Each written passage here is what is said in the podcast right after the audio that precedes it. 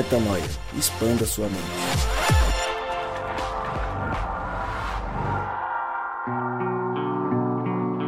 Está no ar mais um podcast Metanoia e você é muitíssimo bem-vindo ao Metanoia número 181181. E como eu sempre digo, claro, meu nome é Lucas Vilches e estamos juntos nessa caminhada. Lembrando você que toda terça-feira um novo episódio é lançado e você pode acessar todos os nossos conteúdos lá no nosso site, portalmetanoia.com.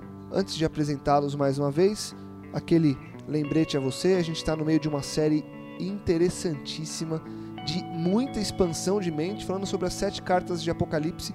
Começamos lá no episódio 176, 176. Então eu peço que você, se chegou agora, caiu agora, tô falando isso toda hora, todo episódio, mas é para ficar claro e para que você entenda que você precisa escutar do 176 em diante. Então não ouça esse episódio antes de escutar os outros que vieram a partir do 176, para você entender a nossa linha de raciocínio e onde estamos chegando. Continuamos e hoje vamos falar sobre a igreja de Filadélfia, a carta à igreja de Filadélfia, lá em Apocalipse. Gabriel Zambianco, você tá feliz? Você tá bonzão? Você tá legal? Fala, meu brother, tô feliz, eu tô achei, bem. eu achei que no episódio passado você ia só dar olhei, oi e ir embora, mas você foi bem, parabéns. Você achou, Você cara? tá, você tá melhorando na vida. Eu acho que a, a sua. Você passar tempo com essas pessoas aí tá fazendo bem Não, pra com você. certeza passar tempo com eles aqui agrega muito, né? E aquilo que eu disse, às vezes a gente traz um insight aí menos. Como eu posso dizer? Ah, Menos intelig- inteligente, mais prático. Porque É, os caras são inteligentes, hein, Lucas? são. Rapaz, eu achava o Rodrigo inteligente. Que é isso. Acabou, né? Ledo. Não, acabou. tô- Acabou isso aí, né? ofuscado. Acabou. Já Tá era, ofuscado. Os Já caras era. são Graças a monstro Deus. demais. Rodrigo Graças- Maciel. Graças a Deus. Graças a Deus. Deixa eu apresentar o outro que tá ali então. Vai. Ele, o menino Irã. Irã Jacobini. Você tá bom? Tô bem, Lucas, e você? Eu tô ótimo, graças a Deus. Você tá pronto pra falar de Filadélfia? Vamos falar sobre Filadélfia. Então tá bom. Rodrigão, Rodrigo Maciel. Você tá bem? Eu Tá, tô tá feliz com essa série? Você feliz, sabe que você fala isso aí, vamos feliz. falar de Filadélfia, na cabeça dele vem o quê? Vem o quê? Na Cream minha... cheese. cheese, Cream né? cheese. Cream Só cheese. cream Cream cheese. Ele já tá Cream cheese. imaginando Já tá pensando pão que é de rodízio, queijo, não, tá rodízio, japonês, é. tudo com cream cheese, Cream cheese, cream cheese, cream Rapaz, cheese. com cebolinha. Deixa eu falar uma parada, blá, eu pensei exatamente no Chegou. rodízio. Se eu fosse vocês, já nos organizaríamos aqui pra ir pro rodízio japonês na sequência. Sério? Sou mais magrinho da mesa aqui, né? Então, Então, só o Irã é o cara que tá melhor peso aqui, né? pena, né? É. Só, só, só os Mas eu tô levinhos. feliz demais, a gente é, tá avançando com essa série que tem se demonstrado bastante eficaz aqui teologicamente, trazido bastante expansão de mente pra gente. E hoje não vai ser diferente. Falar sobre Filadélfia, que significa amor fraternal. E eu acho que tem muito a ver aí com o que é dito na carta a respeito dessa igreja. E que a gente que a gente possa expandir a mente mais uma vez, que o Espírito Santo fale através de nós e apesar de nós. Joab, Opa, e você? Tá feliz? Tá Feliz. bem? Legal demais ter você aqui com a gente. né? pronto, tô com fome. Vamos pro que rodízio então? Isso aí, vamos, Então tá bom. Então saindo daqui a gente vai comer um rodízio vamos em completo frente. com Filadélfia. A gente podia pedir. Ô, ô, ô, Gabriel, você que tem uns contatos de coisa comercial e tal, já pede aquele patrocínio pra Filadélfia lá pra gente. Pra Filadélfia, vamos, vou... Pode ser? Não, pede pra um Não. rodízio de É, vou arranjar um rodízio japonês. Pode né, ser cara? também. Vai fazer o quê Pode. com cream cheese aqui? Aí tem que trazer pão, tem que... Não, vamos logo Não, pro... mas era só o patrocínio. Ah, era só... Bom, beleza. Mas Um pode ser o do, do japonês também. Tem começar, né? Problema. Vamos lá. Então vamos lá. Falando de coisa séria e coisa relevante de verdade, a gente continua hoje então com a série Sete Cartas da Igreja de Apo- lá, lá em Apocalipse, Sete Cartas às Igrejas. E hoje a gente fala sobre Filadélfia, a igreja, não o cream cheese do Rodrigo Maciel. E esse texto está lá em Apocalipse 3, de 7 a 13. Como temos feito de costume, vou ler.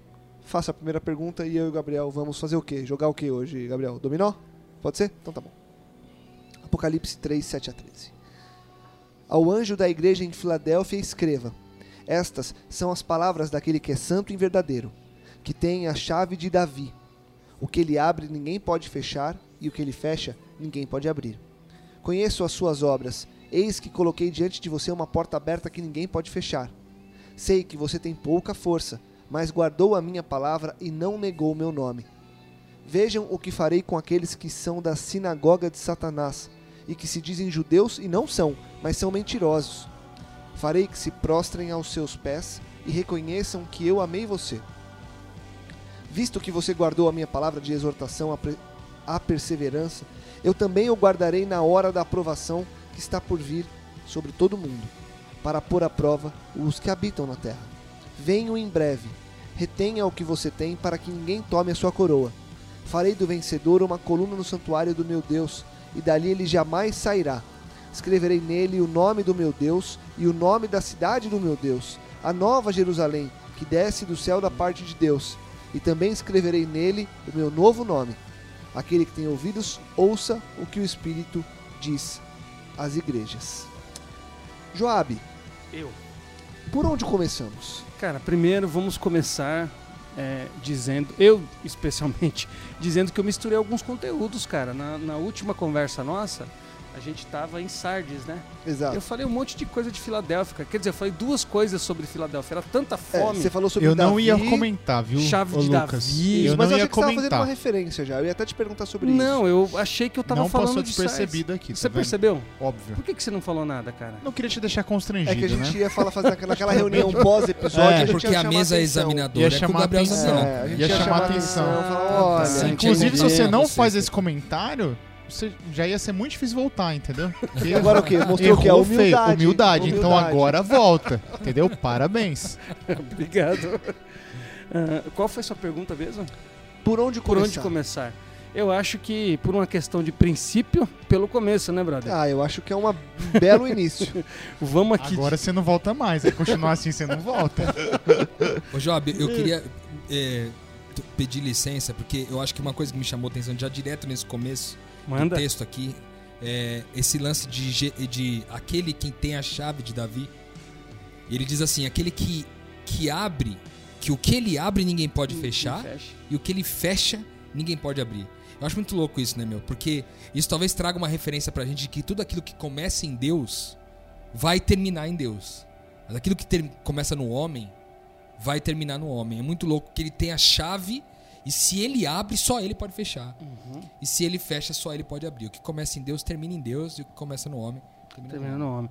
E digo mais, Rodrigo. Vou dar um passo um- ainda antes da sua, do- da sua consideração e a gente volta para ela depois. O que pega para mim logo de cara no comecinho da carta é quando o João, na verdade Jesus, está falando que é, esses caras não negaram o nome. É, não sei se vocês é, já pensaram nisso, mas no Oriente Médio essa questão do nome é coisa seríssima. Não é à toa que a Bíblia está repleta de genealogias. No Oriente Médio ninguém fala por si. Ninguém fala eu. Eu. Eu, quem é você? Não, você tem que falar de quem que você é filho. É, tanto que é tão forte na teologia bíblica a ideia de filiação. Então dizer que alguém não nega o nome ou que nega o nome, na verdade, ele está negando uma identidade que está ancorada numa comunidade que está ancorada em Deus. Entende isso? Então, assim, eu vou dar um exemplo básico. Os meus avós eram muçulmanos. Você não conversa com o mais velho sem falar quem é o seu pai e o seu avô. É, é, você tem que falar, Abu é pai, né, em árabe. Você tem que dizer quem é teu pai. Porque essa noção clara de que só Deus é. Todo o resto advém daquele que é. Eu não posso dizer eu sou. Aliás, o texto vai dizer isso, que só. Ele diz, Moisés fala, Ei, quem me mandou aqui que eu falo? Ó, vai lá e diz que aquele que é, ou o sou o que sempre serei, mandou você. o resto é sempre. Ninguém é autorreferente. Essa é a ideia da Bíblia. Você o único não é. autorreferente é o próprio Deus. Ponto. E aí não tem conversa, né, Irã? Não tem para onde correr. É Uma coisa ideia. curiosa sobre essa ideia de nome, né, do valor do nome para o Antigo Oriente Médio, isso também é expresso na Bíblia, né? De forma muito clara, como você acabou de mencionar. É, mas um texto que era que você estava falando veio na minha cabeça foi Ezequiel, capítulo 20. Opa, O momento onde o profeta Ezequiel está descrevendo ali de forma bem é, objetiva, né, em três ciclos, todo o processo de libertação do povo de Israel e a tentativa de Deus em fazer com que esse povo viva a aliança. E, e o povo nega a aliança, né? Aham. ao ponto que ali Uma vez acontece no Egito, outra vez no deserto e outra vez na terra de Canaã. Nos três ciclos. Nos três ciclos, Deus está disposto a destruir o povo. Mas aí a justificativa do próprio Deus para não, não destruir, destruir. o povo é a seguinte: eu não vou destruir vocês por amor ao meu nome Isso aí. né, para que eu não seja difamado diante das nações. Então essa ideia do nome ela é muito significativa e no contexto do Antigo Testamento mais ainda. Sem dúvida. E é interessante também porque essa ideia do nome de Deus na Torá, pelo menos no mais importante código de leis da Torá, que é o Decálogo, né? É, todo mundo conhece o decor, não tomarás o nome do Senhor teu Deus em Em vão. vão. Em outras palavras, não tomarás o meu santo nome em vão, né? Tem um pouco a ver. Eu Talvez acho seria isso com de- essa temática aqui De negar a identidade identidade, assim ou não? dela. É. Será que tem a ver com isso, esse lance de negar a identidade, já que o que o, o Job trouxe pra gente aqui, a importância de, de fazer uma referência ao seu pai, é de fazer uma referência a uma identidade, né? Sem dúvida. Talvez Com se a certeza gente- é uma identidade. Se a gente É. vai aqui, não dirás o nome do seu Deus em vão, é não negue quem você é, né? Exato. Sobre essa Cara, questão da é muito pesado, hein, meu? ela vai muito além. Evidente que, é, eu acho que na primeira, no primeiro episódio das Sete Cartas, eu mencionei alguma coisa sobre é, um texto que está lá no início do capítulo 1, né? Onde a gente, ao ler esse texto ali no verso 6, do 5 para o 6, capítulo 1, verso 5 e 6, quando é, o autor, ele, ele dita basicamente a, a, o cerne, ou a, a- o caminho pelo qual as sete cartas vai ser desenvolvidas. Né? E ele faz referência, o núcleo né, temático, a questão do êxodo. Né? Ele nos ama e nos libertou dos nossos pecados por meio de seu sangue e nos constituiu o reino de sacerdotes para servir a Deus e Pai.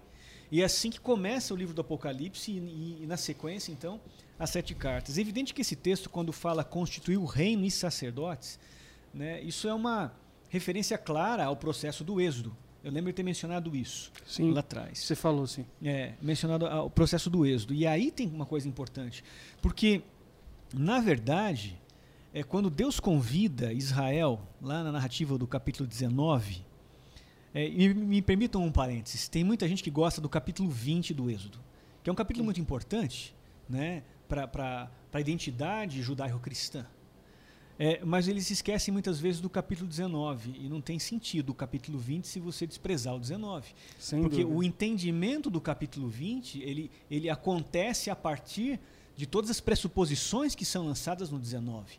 E quando você despreza essas pressuposições e lê exclusivamente o capítulo 20, aí você conclui o que você quer. Uhum. Ok? Agora, quando você considera a narrativa anterior, né, é, é, do capítulo 19, então aí você tem que respeitar essas pressuposições na leitura do capítulo 20, porque o capítulo 20 é um complemento, ou o efeito do que acontece no 19. É no 19 que Deus convida a nação de Israel a fazer uma aliança.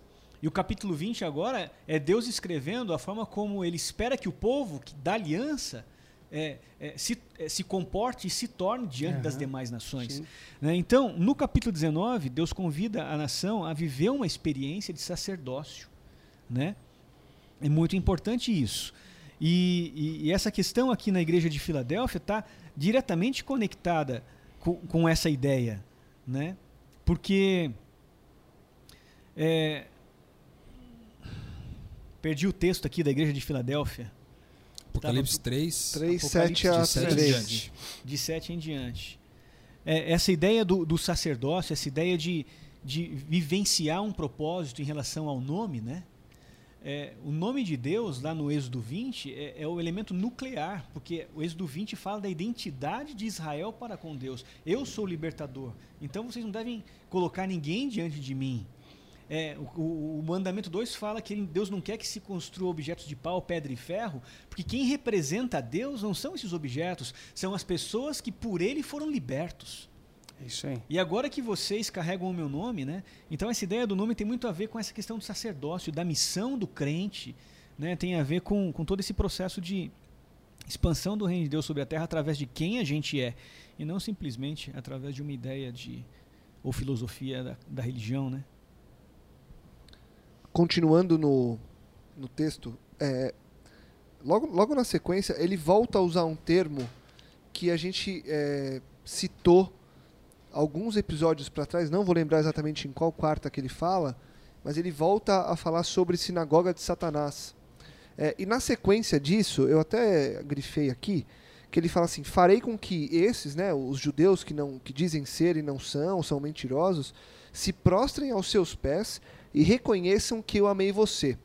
E quando eu li isso aqui, eu é, me impactei um pouco. Primeiro, é, queria que a gente frisasse a, o porquê dessa repetição do sinagoga de Satanás, já que a gente já falou sobre isso lá atrás, e, ou, ou se é simplesmente um adjetivo que ele vai, vai usar como, como forma de, de, de elencar esse povo do qual ele está falando, e por que essa necessidade, aqui nesse ponto, de fazer com que esse, que se tornou mentiroso, que se tornou sinagoga de Satanás, agora se prostre ao pé de quem está andando pelo caminho correto e faça esse reconhecer que eu, Jesus, amei você que está andando no caminho certo.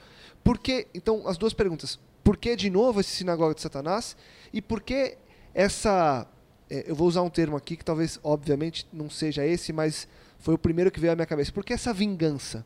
Tipo, eu vou fazer com que eles se prostrem e, e mostre que eu amei vocês. Uhum. É, ou, de novo, na tradução, e eu tenho brigado muito com traduções, porque eu tenho começado a achar que algumas delas realmente fazem a gente perder a real noção do que alguns textos trazem. Justamente porque, para mim, aqui na primeira interpretação, eu leio vingança. Eu vou fazer com que eles se prostrem e eles vão ver que eu amei você. Então, assim, hahaha. Óbvio, obviamente que quando a gente vai pegar o contexto, o contexto não é disso que a gente está falando. Exatamente. Mas a frase, a linguística disso me é leva parece, né? me leva a aparecer isso. Então, Uhum. concluindo, por que dessas duas, é, se a gente puder responder essas duas questões aí que eu fiz. Então, a sinagoga de Satanás é, é uma expressão pesada, né? É Igreja de Satanás. Mais pesada ainda. Pensa assim, é, a luta aqui é entre dois grupos. Judeus ah, fariseus, ou aqueles que guardavam a lei de alguma maneira, e os judeus agora que estão experimentando o cristianismo.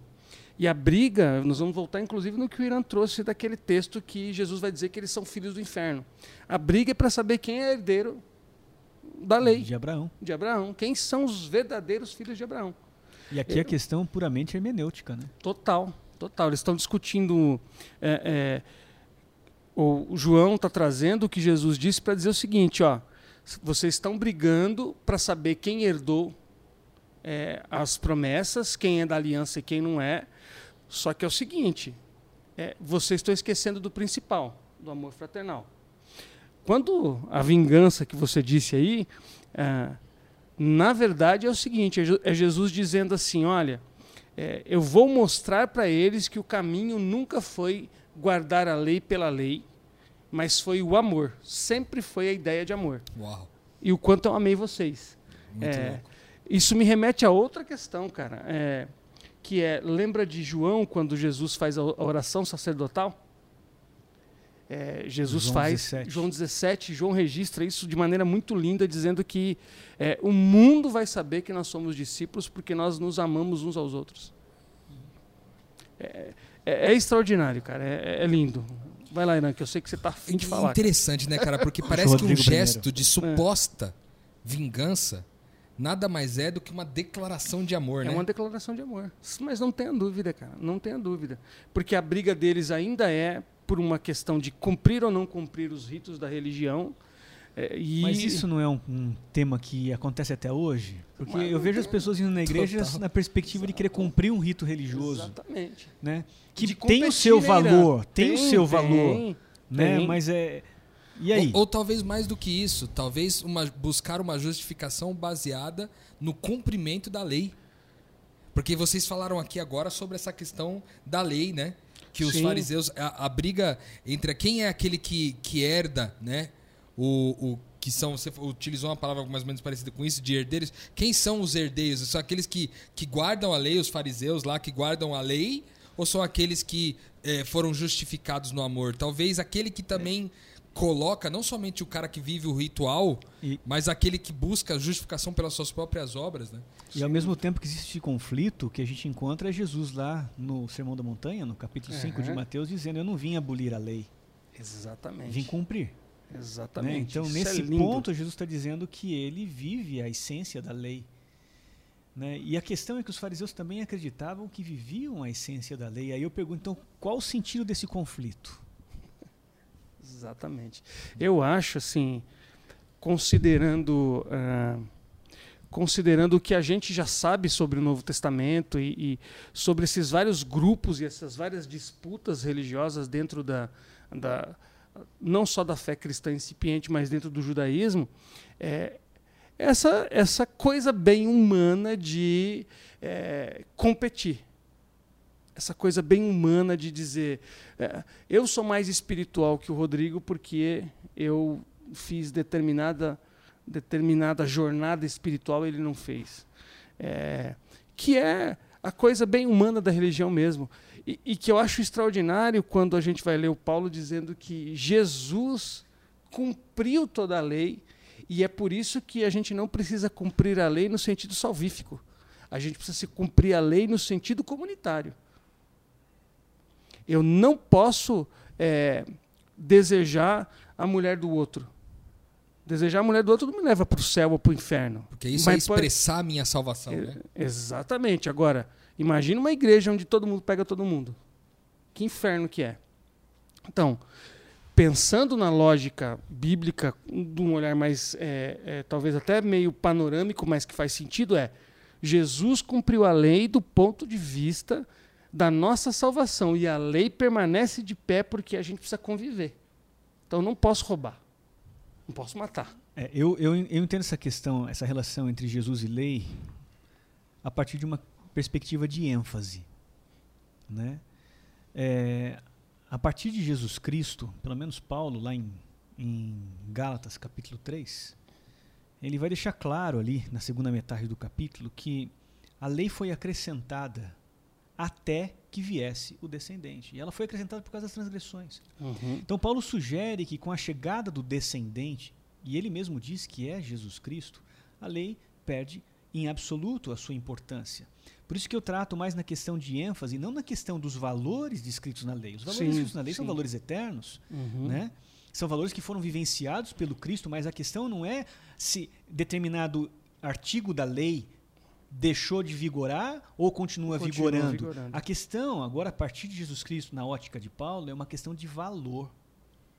Que a partir de Jesus, o valor da fé não está mais centralizada no cumprimento de um artigo legislativo, Exatamente. mas está centralizada numa experiência em semelhança àquele que vive tudo em plenitude. Uhum. Né? Então, Jesus Cristo é o, o- o ápice de toda, todo o processo religioso. A lei é uma sombra Sem do dúvida. processo religioso que foi introduzido por causa das transgressões. E o, o que hum, exemplifica bem isso é o próprio Sermão da Montanha, porque no Sermão da Montanha você encontra praticamente todos os artigos da- do Decálogo Uhum. é, ampliados, sob uma perspectiva muito mais profunda e mais densa. E agora apresentados como sendo o ensinamento desse, o Cristo, que é o, o cumprimento absoluto de toda a Sim. realidade. Né? Lembrando do próprio Paulo, né? Porque o fim da lei é Cristo, não fim no sentido de é, de que acabou, no sentido de telos, né? De propósito. A lei aponta para o Cristo. Então eu concordo com você, né? E, e também acho muito estranho quando você se depara com algumas comunidades, comunidades cristãs atuais que começam a trazer de volta A, e- observ- esse a obrigatoriedade, obrigatoriedade, da observância da lei e a negação. O problema não é a obrigatoriedade da observância da lei, mas é a negação de que Jesus Cristo Exatamente. é superior a todas as coisas, Exatamente. inclusive a lei. a lei. E que ele nos chama para viver uma experiência de identidade com ele, de semelhança com ele, de caminhar Exatamente, com ele, exatamente. através daquilo que hoje o cristianismo chama de discipulado. Sim, e sem contar o seguinte, que a época de Jesus, nós já isso é, é muito fácil de encontrar eh, em toda a bibliografia que a gente tem disponível. Nós já tínhamos 613 mandamentos a mais que foram escritos interpretações do judaísmo rabínico. Ou seja, já, já era difícil a lei por si só, ainda mais 613 ordenanças que os caras colocaram, porque eles, de alguma maneira, facilitavam para eles e dificultavam para o povo. Lembra Jesus dizendo? Vocês colocam sobre o povo uma canga, um peso que vocês mesmos não carregam. Vocês não carregam esse peso. Então, aí sim é um jeito, e do ponto de vista sociológico, aí sim, uma opressão, um jeito de controlar o outro, um jeito de dizer para o outro é, como se comportar, mas não de acordo com o espírito do evangelho, com o espírito do amor, mas com o espírito da opressão mesmo. E aí cai por terra tudo que o Irã trouxe para a gente. Porque, e aí a libertação? E o que foi, o que foi feito em Cristo? O que você faz? Aí é Gálatas, né? Pô, vocês começaram a caminhar bem, agora vocês estão voltando para esses negócios elementares aí, de ficar é, com esse misticismo maluco, entende? Então, a, e aí que eu acho que a conversa é pesada. Acaba sendo sinagoga de Satanás, né, cara? Porque a gente tem a. A gente beira, não é nem beira, a gente age de forma hipócrita de eu olho os meus defeitos, eu sei dos meus defeitos, das minha, daquilo que me falta de qualidade, mas me considero cristão. E aí eu vejo o defeito do outro e não o considero cristão. Opa. Você entendeu? É isso aí. Tipo assim, comigo tudo bem, mas, mas, mas peraí, o Irã ali, ah, não pode, cara. Que a graça seja sobre mim e a lei sobre eles. É, né? então. Isso aí, tipo isso. Entendeu? E aí a gente começa a ser sinagoga nervosa de é, Satanás ali, não só pelo desserviço né, que a gente presta dentro da própria comunidade religiosa, como pela própria abertura de ser usado por Satanás mesmo, entendeu? Sim, sim. Um, um, detalhe importante, nesse valor da lei, ainda tem, você falou dos, das 613 é, leis que foram colocadas ali pelos fariseus, aí Jesus vem e diz assim, lá em Mateus 5:20, pois eu digo que se a justiça de vocês não for muito superior à dos fariseus e mestres da lei, de modo nenhum entrarão no reino de Deus.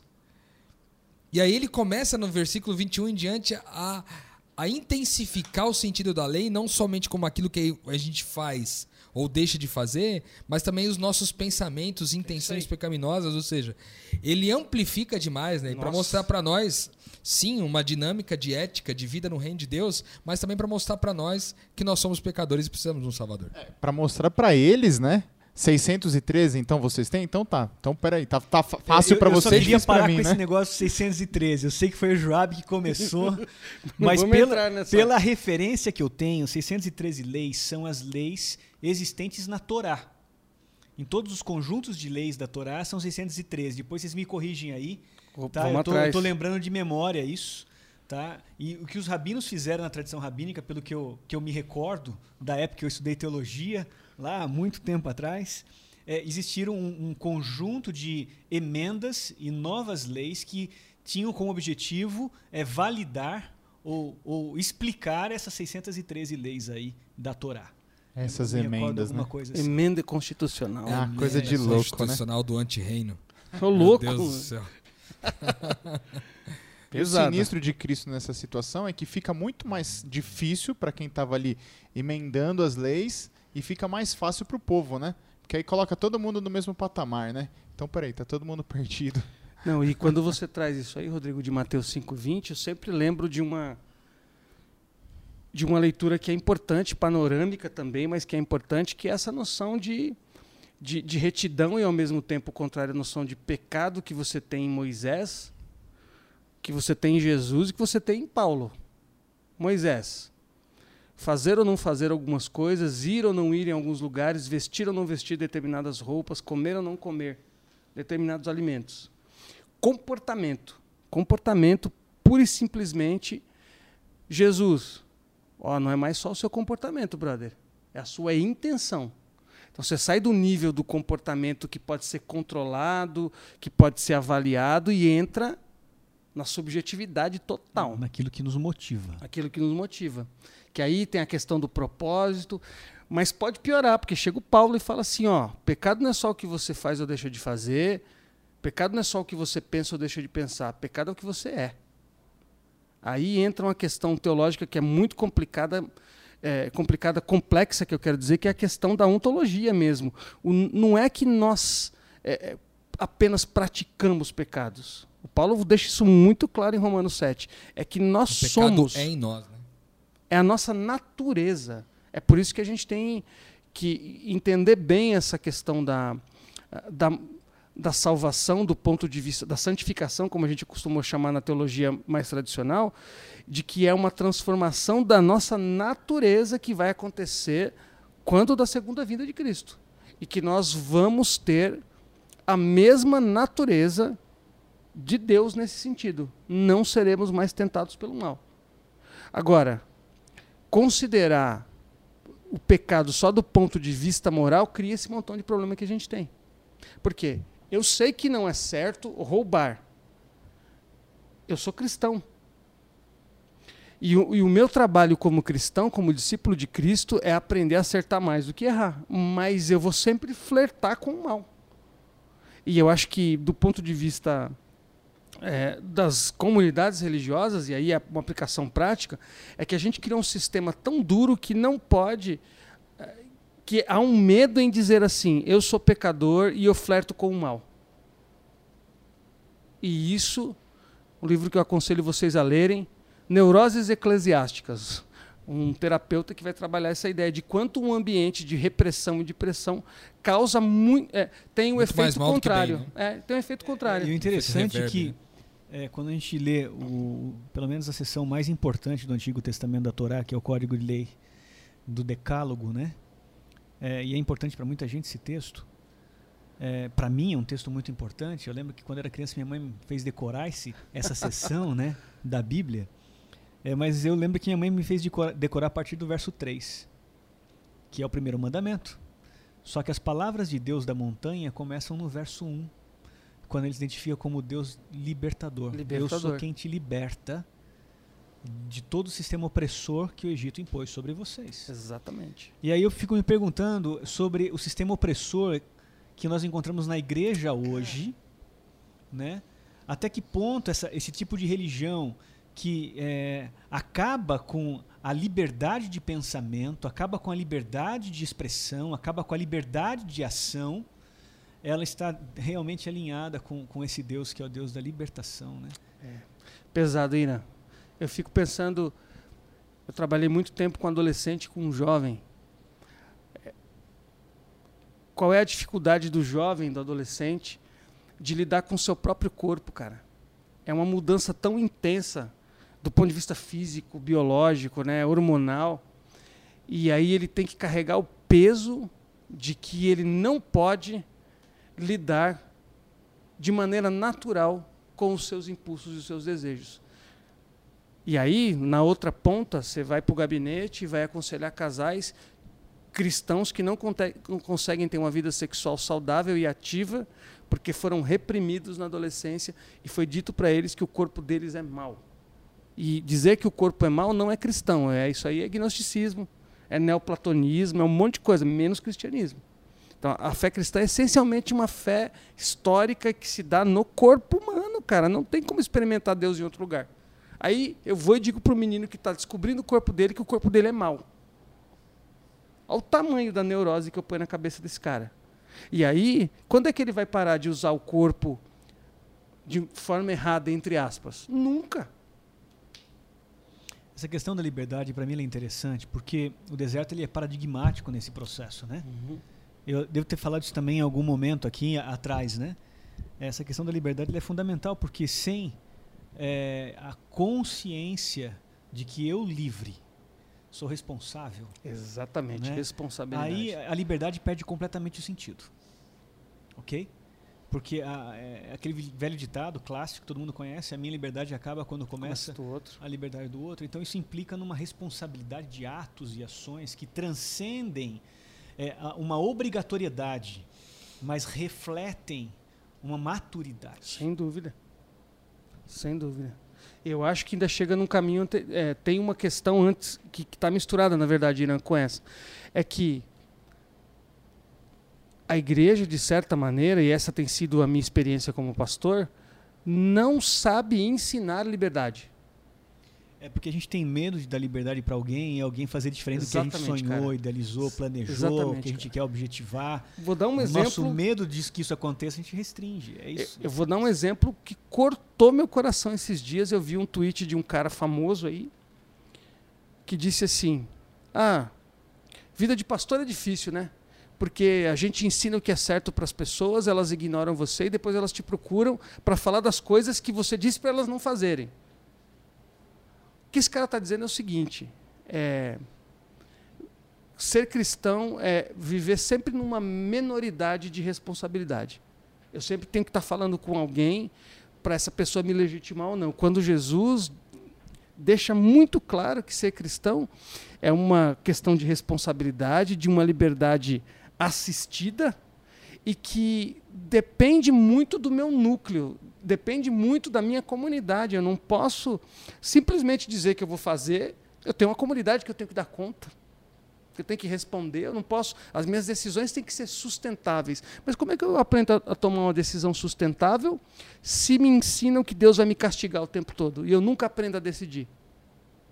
Entende? O, é, o conflito é muito grande. E, e, e você não tem a dúvida que o conflito é dos maiores. Sim. Ele persiste, ele nos persegue ao longo da nossa existência. Sim, Porque, como você bem disse, a gente carrega traumas que muitas vezes a gente nem lembra que tem, exato. ou situações que a gente viveu que a gente vai, vai lembrar quando a gente eh, se depara com situações muito parecidas mais uma vez. E aí a pergunta que eu faço até, de novo, e- e- e é muito legal quando a gente vai evoluindo no texto, porque a gente percebe, você falou no episódio passado uma coisa que me marcou, e agora nesse episódio eu percebi isso com mais intensidade ainda. Você falou que a- a- os elogios, as críticas, a, a mensagem ela ia se fortificando, ia é, evoluindo. E chega aqui agora e ela mais uma vez dá um passo muito prático e muito forte. E- e- essa mensagem que a gente está lendo hoje aqui, essa carta, ela traz um peso é, bastante, é, bastante alto para a nossa é, vivência.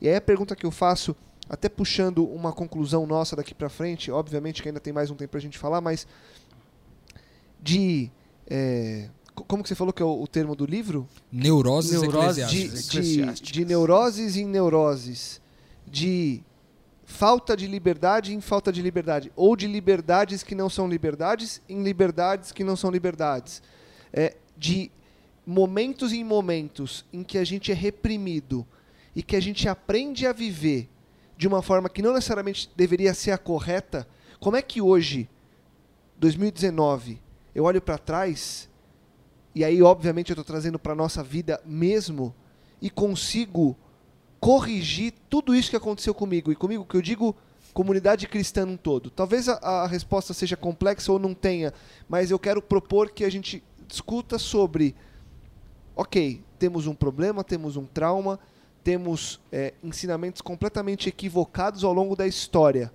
E hoje a gente está aqui conversando é, por ter percebido algo. O que, que eu faço agora? Eu Co- como é que eu saio dessa trama? Ou como é que a gente se ajuda a, juntos, sairmos dessa trama? Vou tentar ser bem objetivo usando uma história da própria Bíblia, né? Essa pergunta que você fez, um cara chamado Nicodemos fez para Jesus. Ele falou: "Importa nascer de novo", né? Por trás dessas palavras a gente entende que está o conceito de mudança, transformação, renovação da mente, etc. O próprio termo metanoia é cunhado a partir dessa ideia de mudança, né? Completamente de paradigmas. Posso contar uma história? Por favor. Aconteceu comigo semana passada aí. Estava visitando um casal, que é um casal cristão há, muitos anos, mais de 50 anos. E comecei a mostrar os elementos básicos do evangelho, básicos do evangelho para o casal. E em determinado momento a, a senhora olha para mim desesperada e fala assim: "Então eu não sou cristã. Então eu nunca fui cristã na minha vida, porque eu nunca me falaram sobre o evangelho e sobre os valores do evangelho". Né? Então isso é muito prático, é muito real na nossa sociedade. A gente está vivendo um religiosismo Sem né? dúvida. que está mais classificado nesse, nesse item aqui, sinagoga de Satanás, porque não tem nada de Cristo, de Deus, né? Sim. do que na verdade o reino. Então, Aham. É, e usando esse, essa história que o Irã contou, assustador, né, cara? Saber que tem gente que se converteu à religião e não ao evangelho. É, de forma prática. Diga, Irã. se converteu a Cristo, né? É. É, carrega todo um arcabouço de ideias que não tem nada a ver com Cristo, cara. Tem nada a ver com Cristo. Eu lembrei de um texto que eu gosto muito para tentar responder um pouco da sua pergunta, partindo dessa experiência que o Irã falou, de João 3. Como é que uma comunidade cristã, é, de discípulos de Cristo, vive essas suas neuroses? Todos, todos nós vivemos, mas como é que a gente cria um ambiente que facilite a cura? É, eu sempre lembro de 1 João 1,9, que diz que Cristo perdoa os nossos pecados e nos purifica. São duas coisas. Então, isso é do ponto de vista, como eu diria, do ponto de vista da, da, da, fé mesmo, da confiança de que Cristo fez isso na cruz e faz isso o tempo todo, me, me perdoa, me libera da minha culpa e me purifica. Mas aí, quando eu penso do ponto de vista prático, ponto de vista prático para mim é Tiago. Confessem seus pecados uns aos outros e orem uns pelos outros, para vocês serem curados. Porque a gente confessa para Jesus para ser perdoado e purificado e para o irmão para ser curado. Isso é dinâmica dinâmica comunitária é isso. É, resumidamente, eu diria o seguinte: no meio desse bolo, você pode ir fazer terapia. Por exemplo, eu fui fazer terapia porque eu tinha um problema seríssimo com é, é, ser dedicado. Olha que loucura. Eu não podia ser dedicado porque eu ouvi desde a minha experiência com o próprio islamismo e depois a minha experiência com o cristianismo é, fundamentalista que eu não podia ser bom, Irã. Porque só Deus é bom. Bom no sentido de excelente. E, e, isso me marcou desde a minha infância até o começo da minha, da minha idade adulta. E eu lembro de, por um outro motivo, ter ido para terapia. E o terapeuta perguntou para mim assim: Qual é o problema de ser excelente, Joab? Aí eu falei assim: Não entendi, doutor. Não, qual é o problema de você fazer uma coisa bem feita? Aí eu fiquei aquele silêncio, aquele negócio me pegou. Faltava pouquinho tempo para acabar a sessão e ele falou assim: "Não tem problema fazer uma coisa bem feita e as pessoas te elogiarem, tá bom?" Aí levantou, me despedi dele e fui embora. Cheguei em casa, tô tomando banho, a ficha caiu. Qual era a ficha que devia ter caído há muito tempo e não caiu? E só caiu quando eu tive diante de alguém mais experiente do que eu, que fez perguntas importantes para mim. Eu aprendi que eu não podia fazer as coisas com excelência porque eu seria elogiado e eu ia gostar de ser elogiado. Sendo elogiado, eu tomaria a glória de Deus. Cara. Olha o tamanho da doença, cara. Olha o tamanho da doença. E eu neurose descobri. É, neurose total. E eu descobri todo um sistema de sabotagem que eu criei para tirar nove. Para tirar oito, mas não tirar dez. Um dia estou numa mesa de café com Ariovaldo Ramos, e o Ari, do nada, assim, cara, coisa de Deus, olhou para mim e falou assim: Mestre, quando a criação é aplaudida, o Criador é aplaudido. Fique em paz. Uma coisa boba, né? Tão simples, Qual né? pai que não se orgulha de um filho Meu, que faz alguma coisa e realiza alguma nisso, coisa né? com excelência? entende? Mas eu fiquei a minha vida inteira marcado por essa ideia que eu não podia. Só que eu recebi isso, eu era criança, não tinha condição, que é o que, que a teoria psicológica vai dizer, né? que a gente, os traumas são coisas que acontecem com a gente quando a gente não tem condição de elaborar. E aí a maneira como a gente elabora é que complica a nossa vida para frente. E aí eu só fui liberto quando veio essa consciência na terapia e depois eu pus o joelho em terra, bicho, e fui pedir ajuda dos meus irmãos mais velhos. Então, cara, é um, é um longo processo é, e que cada um vai ter o seu, não é padrão, mas uma coisa é verdade. É, esse ambiente sem o amor e a graça de Deus gera doença. Tem que tomar cuidado. Cara, eu, eu, eu ao final do texto aqui no versículo 11, ele diz um negócio muito legal aqui, que ele faz assim, ele venho em breve. Retenha o que você tem para que ninguém tome sua coroa. Eu farei do vencedor uma coluna do santuário do meu Deus e dali ele jamais sairá. Escreverei nele o nome do meu Deus, o nome da cidade do meu Deus a Nova Jerusalém, que desce dos céus da parte de Deus, e também escreverei nele meu novo nome. Aquele que tem ouvidos para ouvir, ouça o que o Espírito diz às igrejas. A primeira coisa que eu acho legal demais é esse venho em breve, né? Legal demais, cara. Dá, dá muita paz esse negócio de ver Jesus falando que ele vem e vem em breve, né? E talvez às vezes na nossa mente isso dá uma bugada, porque ele falou eu venho em breve, isso aqui faz quase dois mil anos. Ele falou que ele vem em breve, né? Mas a brevidade de Deus não é necessariamente a nossa. Então eu, eu gosto de me repousar nessa confiança. E ele diz: retenha o que você já tem, né, meu? Retenha o que você já tem, ou seja, aquilo que você aprendeu, aquilo que você se comprometeu, aquilo que você entrou de cabeça, guarda isso aí. É, guarda isso aí porque é importante no final para que ninguém tome sua coroa. Eu acho isso bem interessante a forma como ele aborda aqui.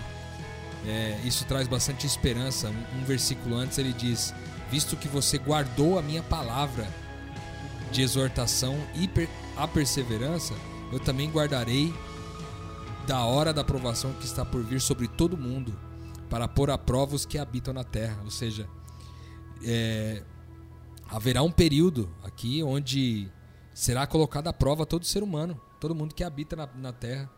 E aqueles que, que guardaram essa palavra, ou seja, aqueles que experimentaram viver como Cristo aqui, esses vão é, vão ser guardados na hora da aprovação. Eu acho bonito esse esse texto. Serão esse, guardados. Esse texto traz a ideia da proteção de Deus, né?